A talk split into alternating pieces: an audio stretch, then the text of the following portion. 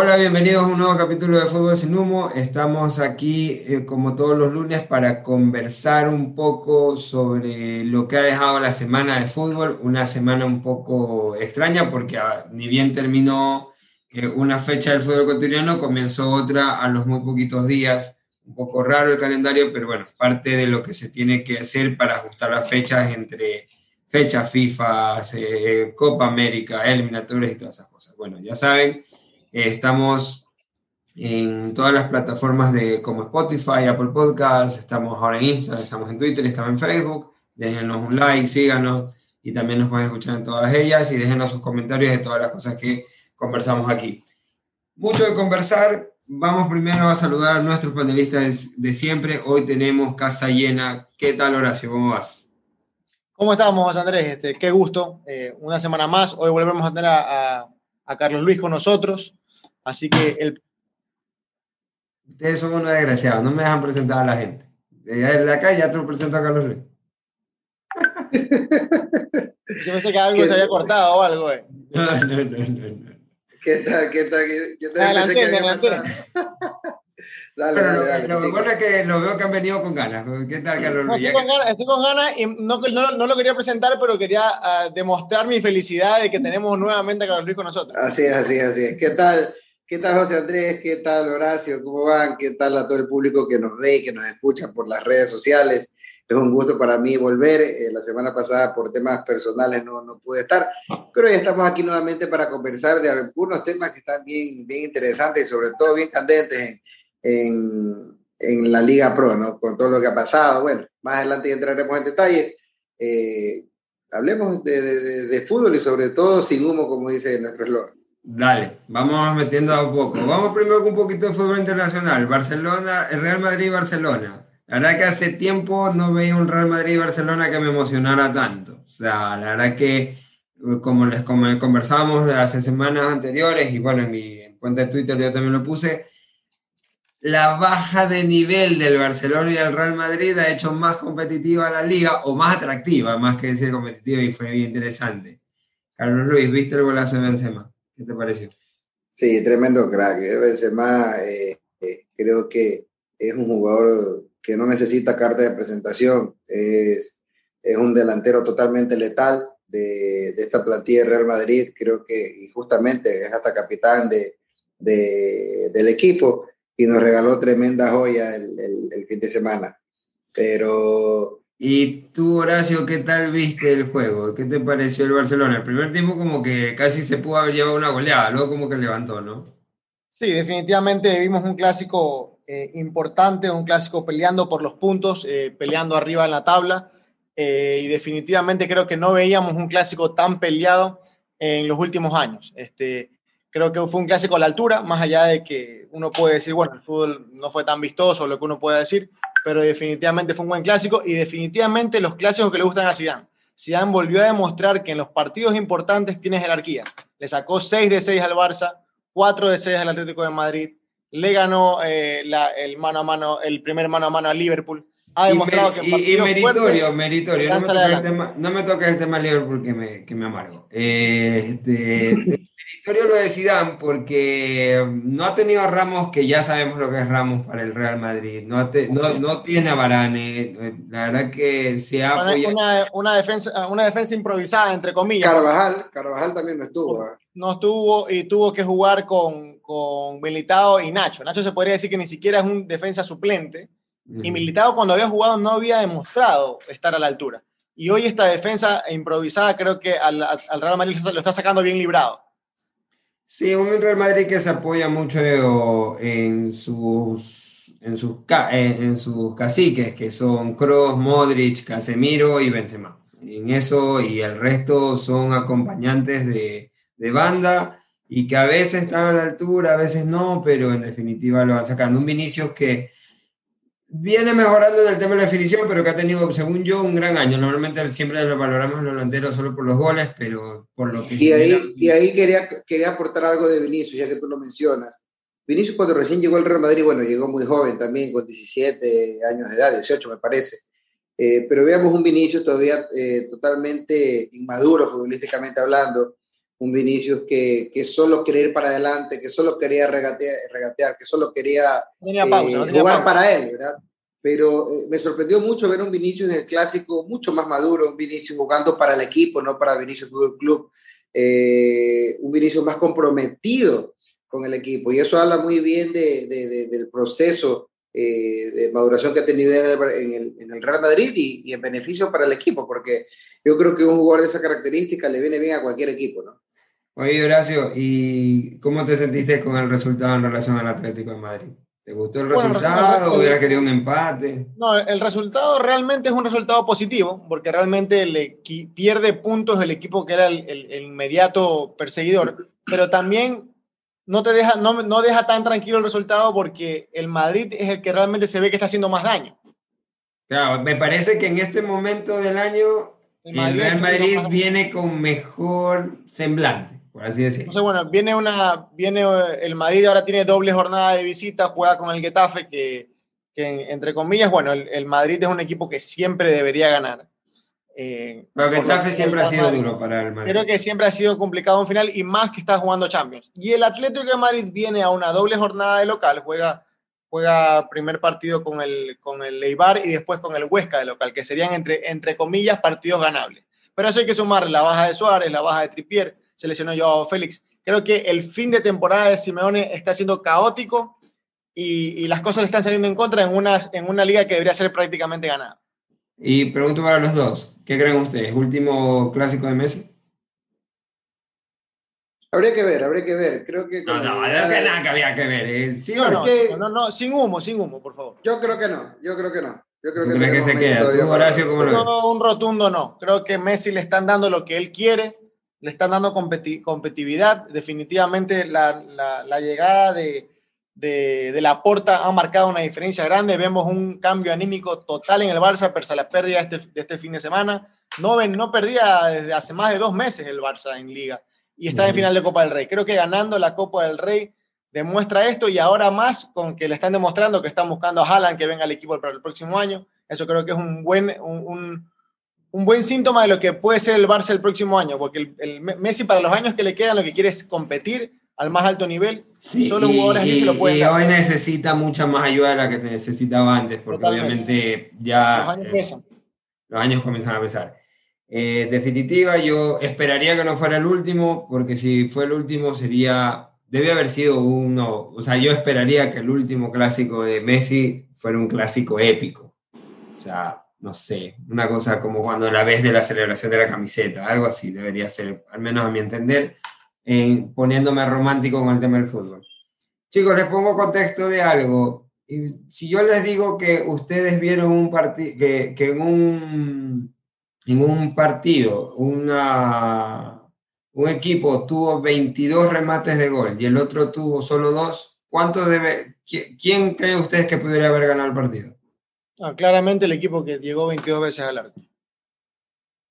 Increíblemente, Marcelo Bielsa sigue haciendo de las suyas y jugó pues el, el, Manchester City con el Leeds. Y la verdad que es un partido interesante para analizar, para tomarse horas analizándolo, como rematando solo tres veces al arco, hizo dos goles y el Manchester City un admirador de Bielsa. Lo peloteó, lo peloteó. Lo peloteó, le tiró 20 y solo le pudo hacer un gol y fue la sorpresa de la, del fin de semana en la pérdida de, del Manchester City. La verdad que interesante, solo quería tocarlo porque la verdad que ha sido uno de los datos que me quedé bastante. Champions. Eh, Bayern Múnich, eh, París Saint Germain. ¿Quién gana para ti, Horacio? Durísimo, durísimo. El, el París Saint Germain ganó en, en, en Múnich, o sea, eso creo que es Punto aparte, creo que el Bayern no ha perdido un partido en Múnich hace mucho tiempo y por lo general el Bayern Múnich es un equipo que golea. Yo hablábamos la otra vez y yo te decía, al Bayern tú le haces un gol, te hace tres, le haces dos, te hace cinco. Y cuando iba ganando el, el, el, el PSG 1-0 y yo decía, bueno, pero te le va a meter tres. Y de repente el PSG igual gana el partido. Yo me quedé con el síntoma de qué bestia, ¿no? Un equipo lo ha podido parar. Bueno, jugó sin Lewandowski. Y yo puedo decir que el PSG tiene cerrada la, la, la eliminatoria. Sin embargo, como es Bayern Múnich, yo creo que cualquier cosa puede pasar. Como dijo Pochettino hoy día en la Pochettino hoy día en la, en la rueda de prensa, es el mejor equipo del mundo. Eso nadie lo duda. Y creo que eso le demuestra a él que va a jugar con los pies sobre la tierra desde el primer minuto. Carlos Luis, eh, Real Madrid-Liverpool. ¿Crees que Liverpool pueda darle vuelta en Anfield o no? Son dos equipos que vienen, eh, tanto en torneo local como internacional, vienen de capa caída. Si bien es cierto, están en, en, fases finales de una Champions League, pero, pero no vienen mostrando el fútbol a lo que nos han tendido a acostumbrar en los últimos años. Yo creo que ese 3-1 a favor del Real Madrid es muy, muy complicado por el nivel, insisto, por el nivel que viene mostrando el Liverpool. Yo, yo lo veo a Real Madrid ya en siguiente fase y, y esperemos, esperemos ver qué pasa. Igual es un Liverpool que tiene grandes figuras, grandes nombres, pero por el nivel, el nivel que viene mostrando en los últimos partidos, muy complicado que le dé vuelta al marcador. Los odio, Liverpool debería pero bueno. Este, eh, yo opinaré del City Dortmund la verdad que me cuesta, me cuesta un poco opinarlo sin, eh, sin quitarme la camiseta porque tengo así como una admiración por el Dortmund, y, pero la verdad que lo veo muy difícil. Al final del día el Dortmund es un equipo copero, pero el City está en un gran nivel y Guardiola sabe manejar muy bien estos partidos. Vamos a ver qué pasa con Haaland, si Haaland lo pueden controlar tan bien como lo controlaron en el primer partido es posible, eh, eh, estoy seguro que el City pasa, pero si no, muy complicado. Si no, yo, creo que el Dortmund tiene buenas chances.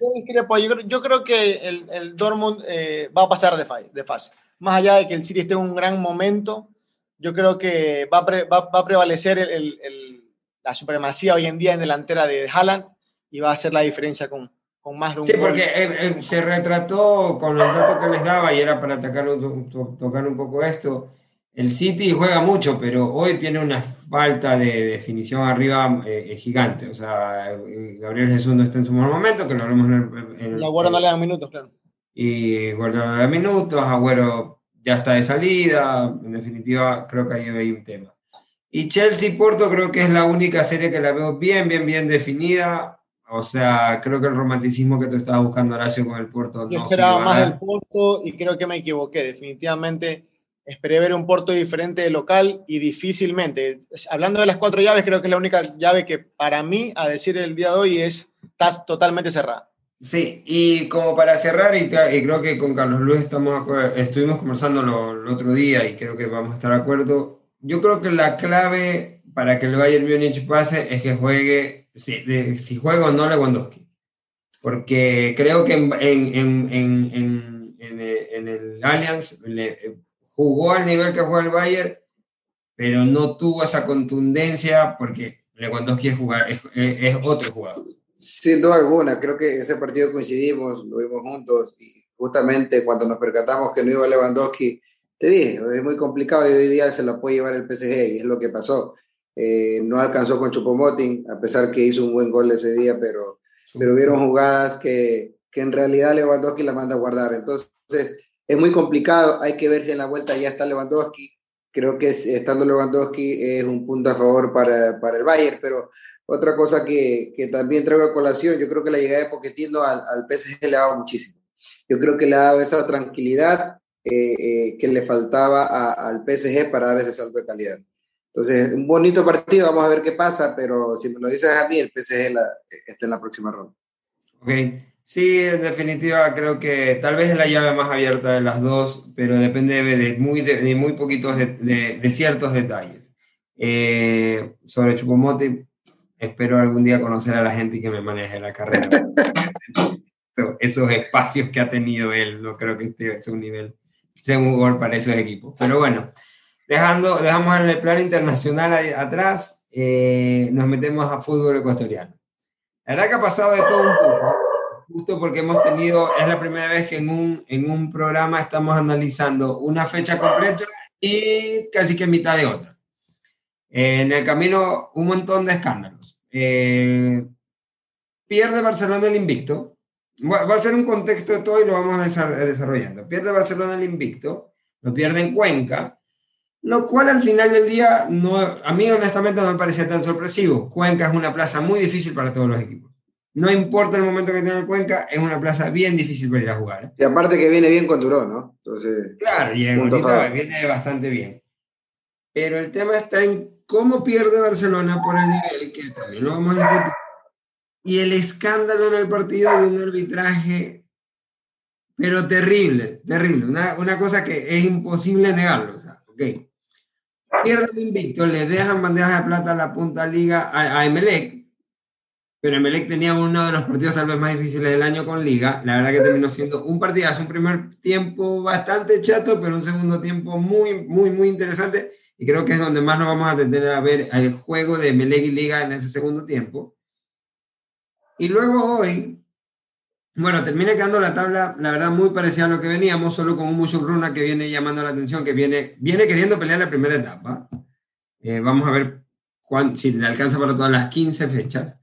Pero aparte de eso, hoy juega Barcelona-Aucas. Honestamente, yo creo que iba a ser un gran partido porque Aucas viene en un buen nivel. Quería ver a un Johnny Quiñones enfrentando el mediocampo de Barcelona y también quería ver, eh, eh, también Pero, eh, se veían ciertas, se, están pidiendo ciertos cambios, o la afición se está pidiendo ciertos cambios que al parecer eh, también los ha pensado Bustos. Yo jugaba a Nixon y quería ver a Nixon contra una, un mediocampo de esa jerarquía que tiene hoy Aucas. Al final no se dio.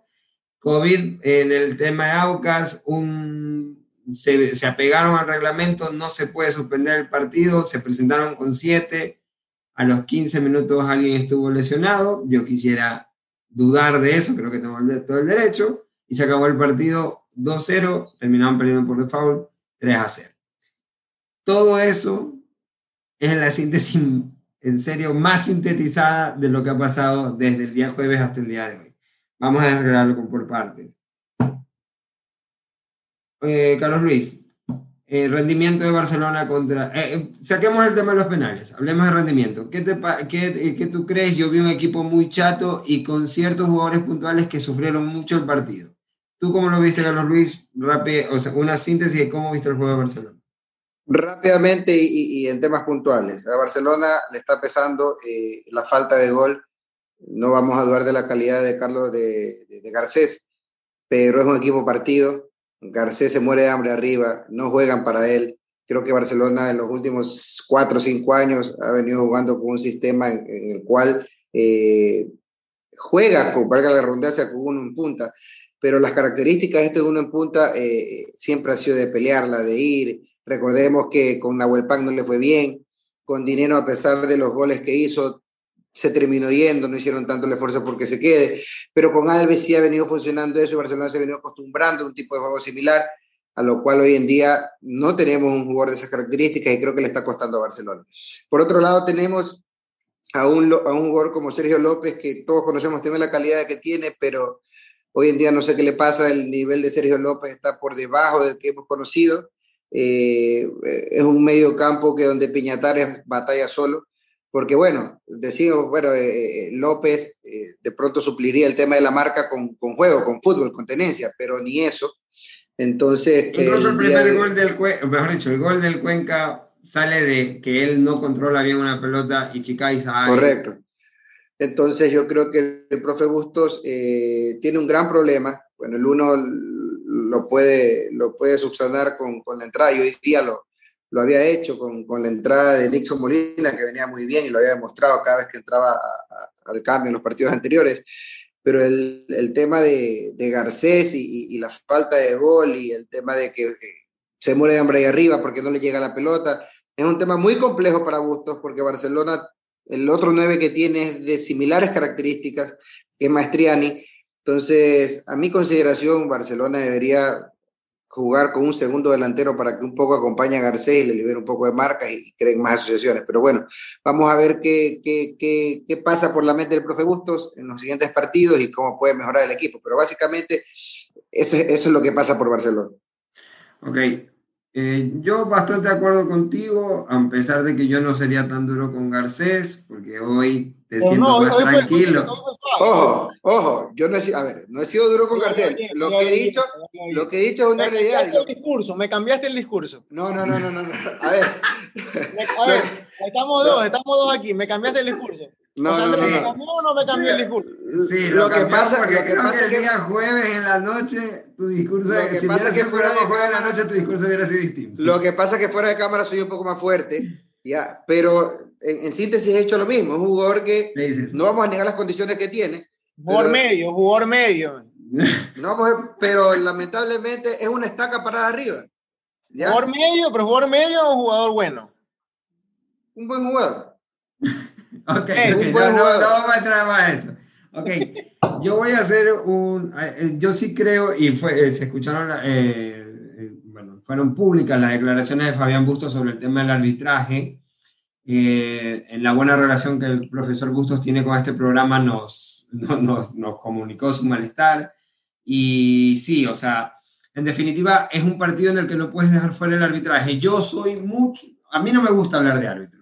Yo siempre digo, bueno, los árbitros se equivocan, pero cuestión, pero sí ya fue una cosa muy grosera. Eh, la mano fue, eh, no es una mano dudosa en el área, es una mano intencional que yo a mi mente solo la comparo con la mano de Suárez o la mano de, de Walter Chalá eh, contra Argentina a ese nivel. Eh, Clever Chalá. de Clever Chalá, disculpe, de Clever Chalá. Este, muy intencional. Luego el planchazo a Leonel Quiñones, que incluso lo ha dejado 15 días fuera de la titularidad de Barcelona. El golpe lo sacó del partido. Y aparte, casi que al final del partido hay una jugada a Garcés, que Garcés se va metiendo al área tratando de buscar un cabezazo y creo, se me va el nombre del central. Cuco, me parece que fue. Cuco, Cuco lo recibe, pero creo que solo lo abraza, Vera, lo abraza. Chito Vera te puede estar recibiendo así nomás, eh, en y con el, árbitro ahí. Yo creo que Guerrero, también tuve la oportunidad de conversar eh, un poco con, con, Luis Fernando León, y él me comentaba, me dice, yo creo que Guerrero es uno de los mejores centrales que tiene el país. Eh, cuando él pita yo me siento bastante tranquilo, quiero creer que tuvo una muy mala tarde, una muy mala tarde, pero también creo que, me dijo él, tengo una muy mala tarde de parte de la gente que lo acompaña, porque eh, la de Lionel, debió, si no la vio él, la debió haber visto en línea, está, está al lado, está de ese lado de línea y no le pita nada. El cuarto árbitro para unas cosas influye, para otras no influye. A mí me pitan, eh, me decía él, me pitan un penal en el cual ni siquiera lo toco, o sea, hasta me freno para evitar el penal, y me dijo, considerando que podía llegar al balón y, meter el gol, pero bueno, no, no, cometo el penal, no, no me arriesgo a una roja o algo por el estilo. La verdad que sí, creo, y el profesor Bustos también lo dijo, luego hablemos del rendimiento, no, creo que no escapa él a eso y una prueba de hoy es que la, el cambio de Sergio López creo que es algo que él mismo se ha dado cuenta, no me está funcionando el todo esto, Sergio López no está funcionando como yo esperaba que me esté funcionando, intentemos con Nixon. Creo que Nixon fue el más molesto de, que no se fuera el partido completo porque era su chance de mostrar, pero en definitiva creo que es uno de esos pocos partidos eh, que no se puede quitar el tema del arbitraje. Esperemos que mejore, la verdad que es un tema que va a seguir dando que hablar eh, y, y sobre todo porque Barcelona ha hecho reclamos formales y va a estar muy, muy, muy en el, en, bajo la lupa del arbitraje ecuatoriano y sobre todo el arbitraje a Barcelona por lo mediático que es. Ahora pasemos a Liga Emelec. Emelec Liga, disculpe. El, que el partido de la fecha, un Emelec que tenía servida la punta, y, pero también un partido muy difícil que afrontar. ¿Cómo viste el rendimiento de Melec? Nosotros justamente estuvimos hablando con Horacio sobre qué pasaba si no pasaba contra Macará, que lo hizo muy bien. La verdad que fue un partido sin pasarle por encima a Macará, que es un equipo difícil de pasarle por encima, pero lo saca adelante y lo saca adelante sin mayor sobresalto. ¿Cómo tuviste el juego de Melec? Que ya estábamos hablando que se iba a rescalvo y parece que salió vivo esta semana. Horacio, ¿cómo lo viste? Mira, Melec, bueno, hablamos de Melec sobre el tema de Rescalvo eh, en la fecha anterior, ¿verdad? Y bueno, salió vivo un partido de visita que salió muy bien librado. Melec incluso creo que hizo un juego diferente al que venía haciendo. Y hoy con Liga de Quito, eh, todo el mundo como hincha espera ganar, obviamente, de local, pese a que Liga de Quito es un gran rival.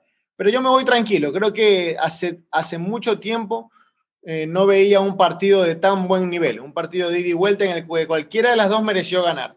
Sin embargo, creo que hay puntos que hay que, que, hay que resaltar y ver. O sea, por ejemplo, eh, te puedo decir nuevamente un gran partido de Rodríguez, nuevamente un gran partido de Sosa. Creo que individualmente estamos viendo jugadores de Melec que siguen marcando una diferencia eh, contra otros jugadores que lamentablemente no los veo a la altura para partidos como estos, donde hay que marcar la diferencia para poder ganarlos. Asimismo, Ceballos creo que eh, estuvo muy bien en el partido. El mismo Ortiz, que, que, no le había un buen partido hace mucho tiempo, creo que sacó unas dos, tres jugadas que fueron de gol, literalmente.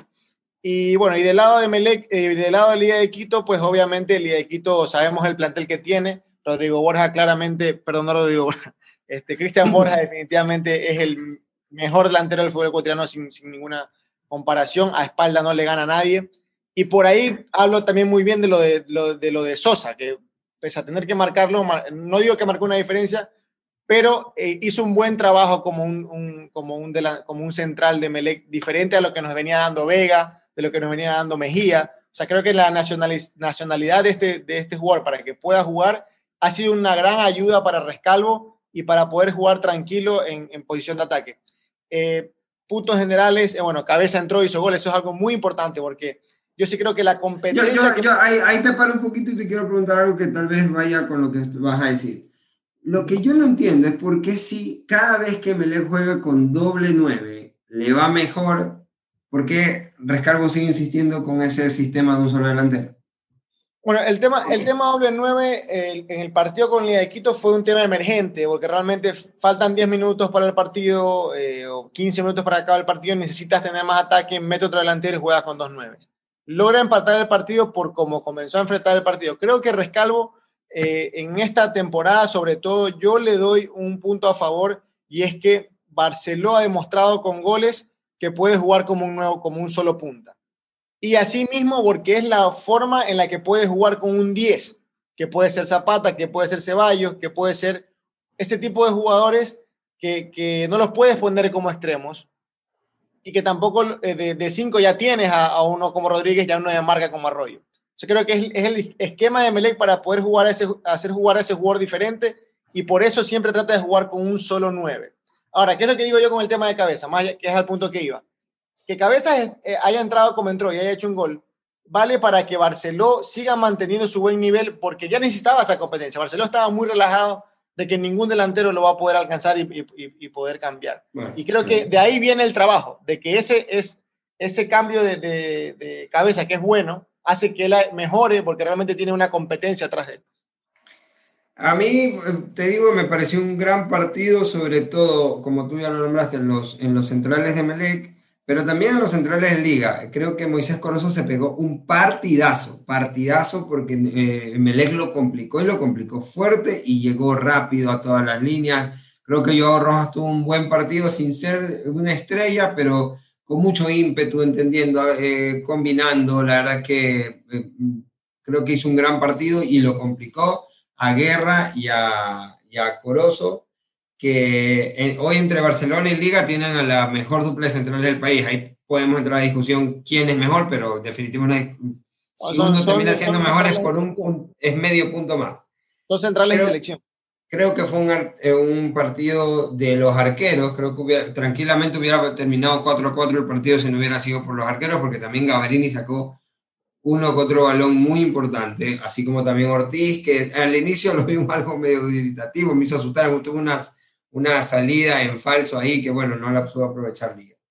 Eh, Piovi sigue siendo el reloj de por donde pasa todo el fútbol de Liga, como Rodríguez también. Entonces tuvimos dos equipos muy parecidos que creo que llegaron muy iguales, porque si bien están ahí arriba, ninguno de los dos tiene convencida a su hinchada, ni a sus dirigentes, ni nada. Ninguno de los, ninguno de los dos están ahí peleándolo arriba y creo que tienen las mismas cualidades como también los mismos defectos. O sea, sufren de lo mismo, de tener muy buena plantilla, pero no terminar de convencer en su juego, de tener destellos de buen fútbol, pero no ser consistentes y todo lo que En definitiva, un partidazo que no sé cómo tú lo viste, Carlos, estoy seguro eh, lo viste el partido y qué te pareció.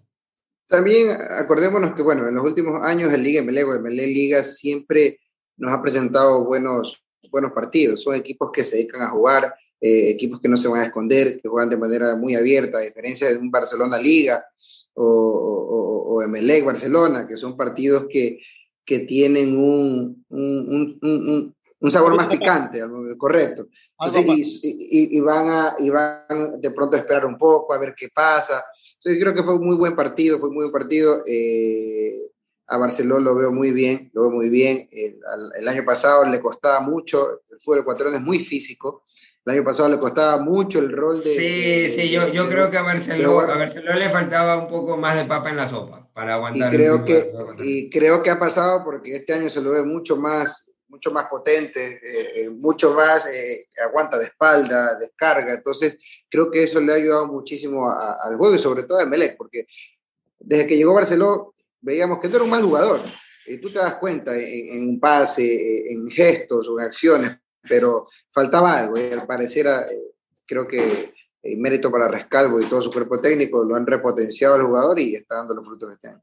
A mí lo que me gusta de Barcelona es que tiene un montón de recursos y entiende el juego. Eh, hay una jugada muy, muy particular que normalmente los delanteros siempre, sobre todo los nueves, se ven medio cerca del arco y sin ángulo y tratan de rematar hay una jugada muy puntual que demuestra lo que te digo, que el tipo recibe, se queda un poco sin ángulo, que todavía tenía chance de rematar, pero tenía que encima y mete el taco rápidamente, que Rodríguez no alcanza a controlar bien, porque donde la, donde la que creo que un poco se la encuentra de Rodríguez, porque donde Rodríguez la, la encuentra bien, alcanza a rematar con tiempo, pero también muy rápido Moisés Coloso lo alcanzó a cerrar. La verdad que fue un partido de poder a poder, sobre todo en los últimos 20 minutos, donde tenía unas ganas de que apareciera Byron Moreno, los hiciera jugar 15 minutos más.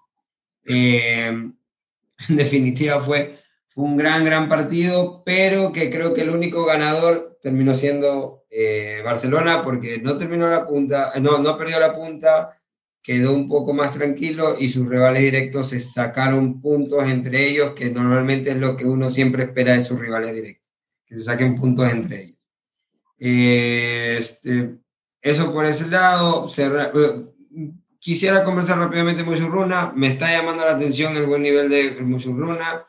Ade, el haitiano, sorpresa para mí. Yo no sé si usted alguien lo tenía, pero la verdad que de los mejores del campeonato. Muy, buen jugador.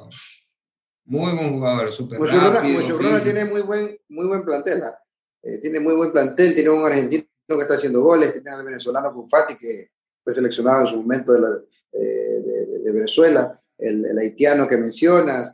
Eh, me parece que también está Ferot. Entonces tiene ha armado un muy buen plantel para este año y, lo, está, lo está demostrando. Musurruna no lleva cinco partidos sin perder, tres ganados, dos empatados. El último partido que perdió fue con Independiente del Valle. Y creo que tiene al, al, goleador del campeonato, que es Bauman. Así es, así es. Y sobre todo, yo creo que una de las mejores contrataciones fue. Y es largo el goleador. La diferencia son: el segundo tiene dos goles.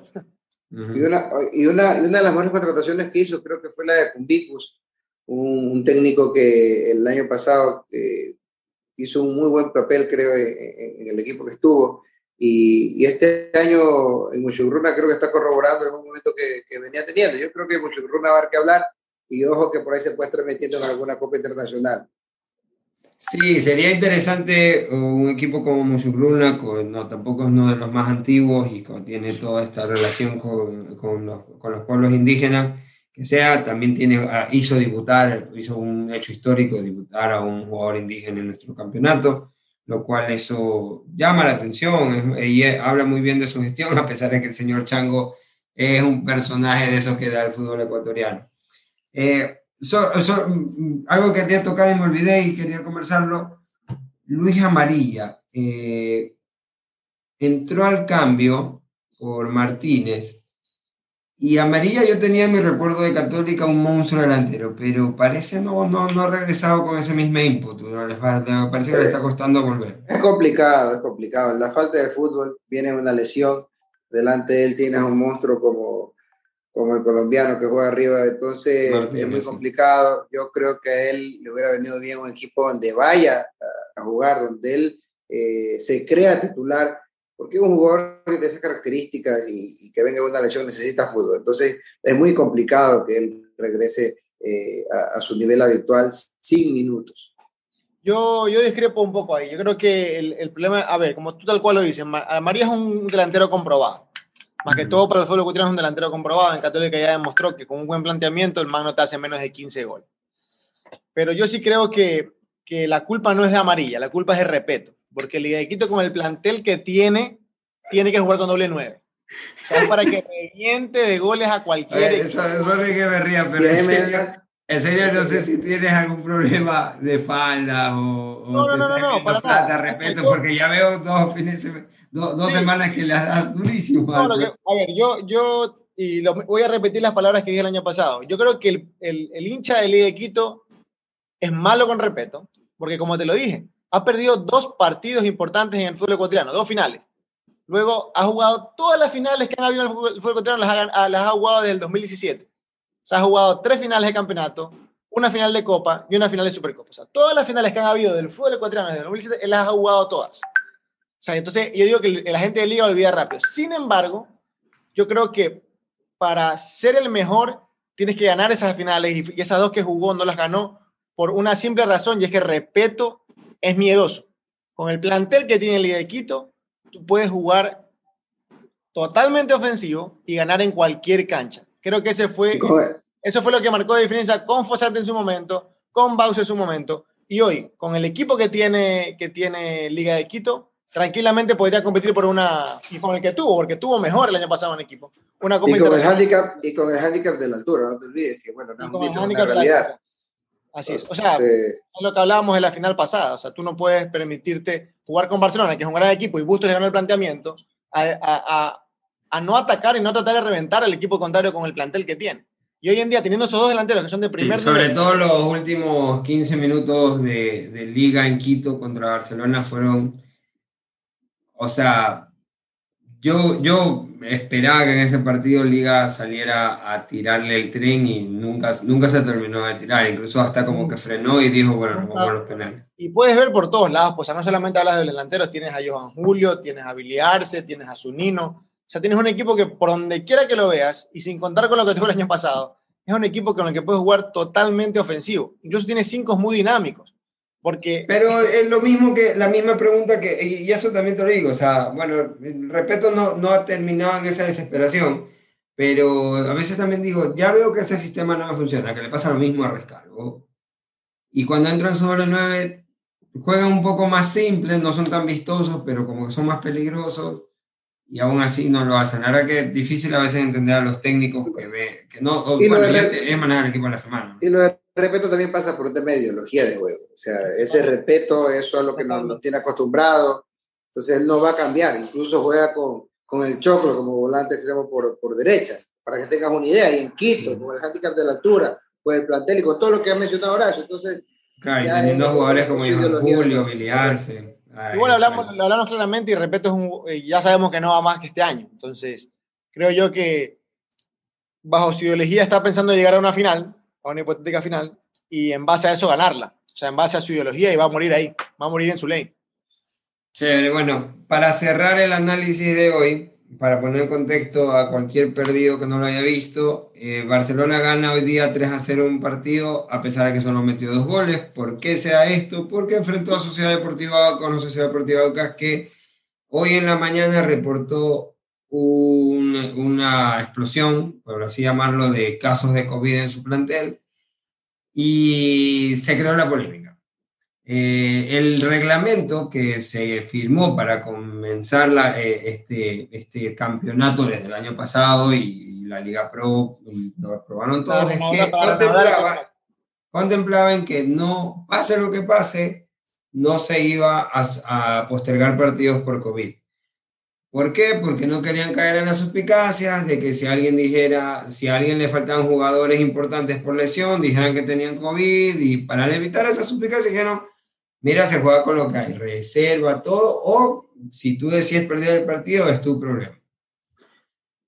Hoy, bueno, ya se dio el caso en algún momento, para que las personas no lo saben, Independiente del Valle el año pasado, después de la, la llamada de eliminatorias y el enfrentamiento entre el Flamengo, tuvo un montón de casos COVID y tuvo que jugar sus partidos con lo que tenía, reservas y todos los juveniles que pudo llamar. Obviamente sabemos que Independiente del Valle tiene otra estructura. Hoy Aucas decidió presentarse solo con los solo con siete, jugadores y sin cambios. Eh, después de 15 o 16 minutos al sufrir el segundo gol, el arquero alegó una lesión, yo no creo que haya existido, y se acabó el partido. Hablaban hablan de injusticia. ¿Ustedes creen que haya sido una injusticia o no? No, Yo creo que no hay injusticia por ningún lado. Definitivamente, eh, como tú lo dices, es un reglamento aprobado antes de reanudar el campeonato. O sea, todos firmaron este reglamento porque sabían lo que era el COVID y lo importante era que los equipos vuelvan a, jugar por un tema comercial, por un tema de competencia, porque es trabajo y porque se tenía que reanudar. Partiendo de esto, no, solamente se, trata de, que tú puedas mentir en base a que tiene COVID o no, porque al fin y al cabo existen las pruebas que, que lo demuestran, pero también hay que ver que aquí hay muchos temas de calendario, o sea, retrasar partidos no es la mejor opción y temas comerciales. O sea, donde tú tienes partidos pactados en base a horarios de derechos de televisión, auspiciantes y todo el tema. Entonces, desvirtúas la realidad del campeonato por algo que puede pasar. Por esa razón, y obviamente en el momento, como todo era no, juguemos, juguemos lo que tenemos que hacer, la gente aceptó todo sin ver realmente lo que podía pasar. Pero era lo correcto, porque era eso, o la realidad es, o no jugamos, porque esto era algo que iba a pasar. O sea, la gente sabía que iba a pasar, y no solamente ha pasado en Ecuador, ha pasado en las mejores ligas del mundo. Claro, obviamente la mayoría del mundo tienen muestra de estructura, tienen hasta tres equipos y pueden hacerlo. Ahora, Ahora... Independiente del Valle ya le pasó, pero la diferencia de Aucas, que no tiene un gran plantel, pero no quiso acudir a reserva para ver si podía marcar una diferencia y que, se, y que no se juegue el partido. Yo vi un, un, tuit del profesor Soler, que hoy es manager deportivo de Aucas, y le respondí a Gisela Buen Día, le decía, no llevamos a los juveniles porque hay que hacerle, para, para subir a juveniles tiene que pasar por el fair play financiero de la Liga Pro. Yo creo que ese fue un problema. Dijeron, si subimos a juveniles hay que hacerles contratos. No, no hay que hacerles contratos. No, o no sé, o no sé, no sé, porque para que él lo mencione me llama la atención. yo, creo que, es algo de excusa. A menos que sus jugadores juveniles sean pagados, que no creo porque no lo aprueba la, la, la Liga Pro a ver, los jugadores juveniles por lo general tienen contratos juveniles que duran un año el, tiempo del campeonato. Ni siquiera son contratos, son como que firman un documento que juegan el, año en el campeonato. Pero los, claramente se habla, eh, no puedo hablar de un tema financiero porque ni siquiera tienen firmado un contrato. Los jugadores juveniles pueden automáticamente jugar Liga Pro. Reservas juveniles, hasta chicos de la sub-12 pueden jugar Liga, Liga Pro sin firmar ningún contrato aparte. O sea, es ah, Mira, bien que nos levanta ese punto con el causa. Pero Carlos Luis, yo te pregunto a ti, fuera de que haya sido correcto, fuera de todo eso, ¿fue una vergüenza? Y a eso iba, con todo lo que ustedes han dicho, lo de que pasó hoy día, hoy, hoy, en día, hoy día en Liga Pro fue vergonzoso y penoso. Yo creo que una Liga Pro que, que venía en alzas, que venía bien, con todas sus virtudes y, errores, eh, venía proyectando una buena imagen, pero lo de hoy, eh, eh, ni, ni en un torneo de barrio, creo que se ha visto algo como tal, como ustedes mencionaron, fue algo que firmaron en un inicio de año, tranquilamente pudieron, un, plantel de primera categoría por lo general tiene entre 25 y 30 jugadores. Si no puedes acudir a esos jugadores, tienes la misma cantidad en reservas. Y si no, tienes en divisiones inferiores que es sub-20 y sub-18. Entonces, 16. Entonces, eh, lo de hoy día, yo creo que, bueno, Aucas apeló un reglamento. Yo creo que por un tema de pandemia eh, en FIFA, porque es a, nivel mundial, como dijo Horacio, pasó en Italia, pasó en Inglaterra, pasó en Colombia ayer, hoy día pasó en Ecuador, en España. Yo creo que no, no manejo mucho el tema legal, pero de pronto alguna adenda eh, o alguna situación en base al COVID para eh, amonestar o sancionar a equipos que realicen este tipo de situaciones.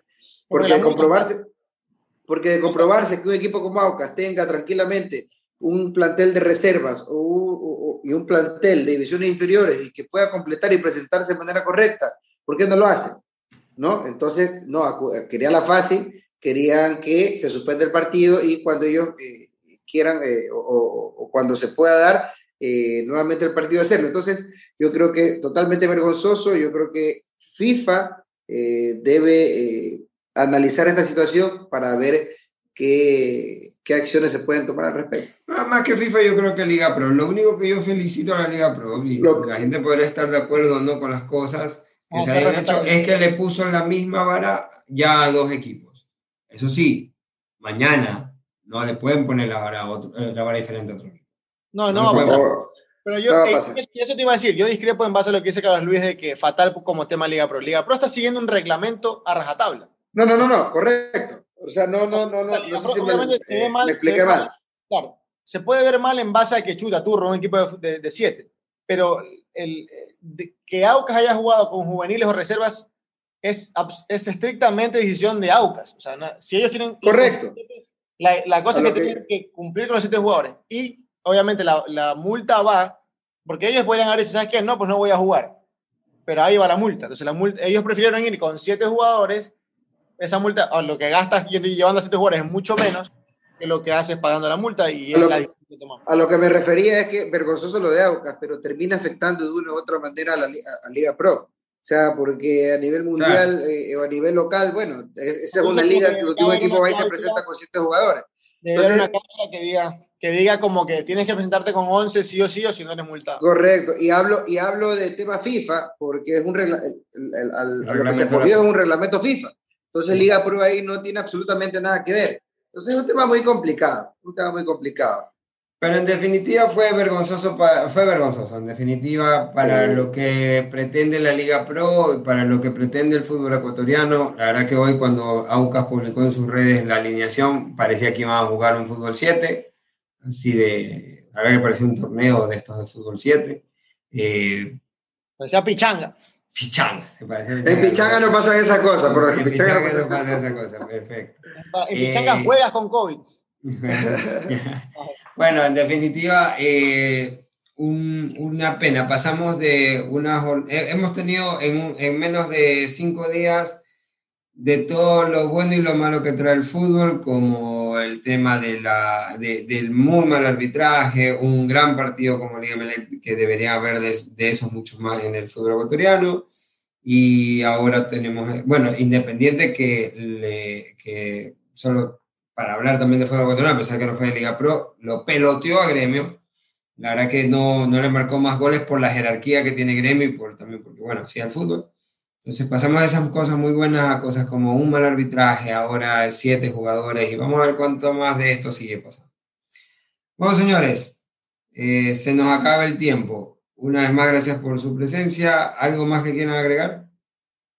No, de mi parte nada, agradecerte una vez, este, José Andrés, una vez más por la invitación y esperando que todas estas eh, malas noticias o acciones que pasan en Liga Pro puedan ser subsanadas para que al final del día nos entregue un buen producto, como lo hemos venido teniendo. Exacto. Horacio, ¿algo para despedirse? No, no mucho que hablar. Eh, bueno, tenemos Champions mañana, pasado, así que va a ser una semana bonita. Creo que estamos teniendo muchos partidos de fútbol y eso es muy importante y partidos interesantes la próxima semana viene Libertadores, así que el próximo lunes va a estar. A eso iba, y se viene Copa Libertadores, señor. Ah, cierto, rapidísimo, ya no alcanzamos a analizar, pero eh, bravo el, el, grupo de Barcelona de la, de la Libertadores, bravísimo, bravo, bravísimo, bravísimo. bravísimo. El grupo de la muerte. Y eso que a Liga tampoco le tocó un grupo fácil, este, pero el de Barcelona es un equipo bravo, creo que le fue. Es el grupo de la muerte de la Copa, claramente. Y lo que más me preocupa de, de ese grupo de Barcelona no es tanto son los equipos, sino el nivel que está hoy en día mostrando el equipo. Pero vamos a ver qué pasa. Después, porque el profesor, de que, después porque el profesor Busto no quiere venir al programa. Porque Pero en la realidad son, son, son, críticas constructivas. El profe tiene que entender que así es el fútbol. Tampoco, o sea, si vamos a ver que las cosas no andan tan bien, no le vamos a tirar floreciendo. Buenísimo, Entonces, buenísimo. Lo único que sí que... me gustaría y bueno, lo conversé con Luis Fernando León el día que lo vi, le dije, viste que, lo, que, que en Argentina ya están diciendo que Boca estornuda y está en cuartos. Y la respuesta de Luis Fernando León, alguien que tiene espalda para decirlo, le dijo, ya me lo dijeron una vez y los eliminé en la, en la bombonera. Muy bien, Luis Fernando León. Y la verdad que, bueno, vamos a seguir este, analizando poco a poco. No nos alcanzó más tiempo, la verdad que también los grupos de la Libertadores, pero ya se vendrán la Libertadores para analizar esos partidos. Yo no me queda nada más que agradecerles. Soy José Andrés Alarcón. Esto fue Fútbol Sin Humo, donde la actitud jamás está en juego.